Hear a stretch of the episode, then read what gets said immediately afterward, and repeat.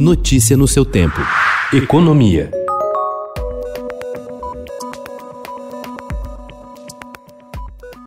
A inflação mais elevada no Brasil fez o Banco Central eliminar a barreira técnica que o impedia de subir os juros nos próximos meses. A autarquia decidiu na noite de ontem, pela quarta vez consecutiva, manter a Selic, a taxa básica de juros da economia, em 2% ao ano. Com isso, ela se manteve no menor nível da série histórica do cupom, iniciada em junho de 1996. Ao mesmo tempo, o BC deu fim ao chamado Forward Guidance, ou prescrição futura, na tradução do inglês, uma indicação técnica de que os juros não subiriam desde que a inflação seguisse em patamares baixos.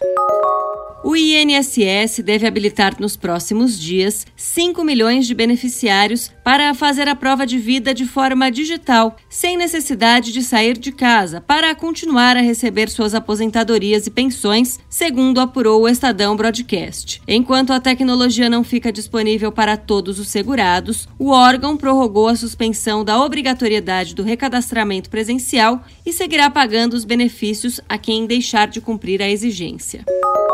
Consumidores de 11 estados poderão em breve pagar suas contas de luz usando o Pix, o sistema de pagamentos instantâneo criado pelo Banco Central. Hoje já é possível quitar a fatura com o sistema em cinco estados, mas distribuidoras que atendem clientes de outros seis também se preparam para oferecer a opção.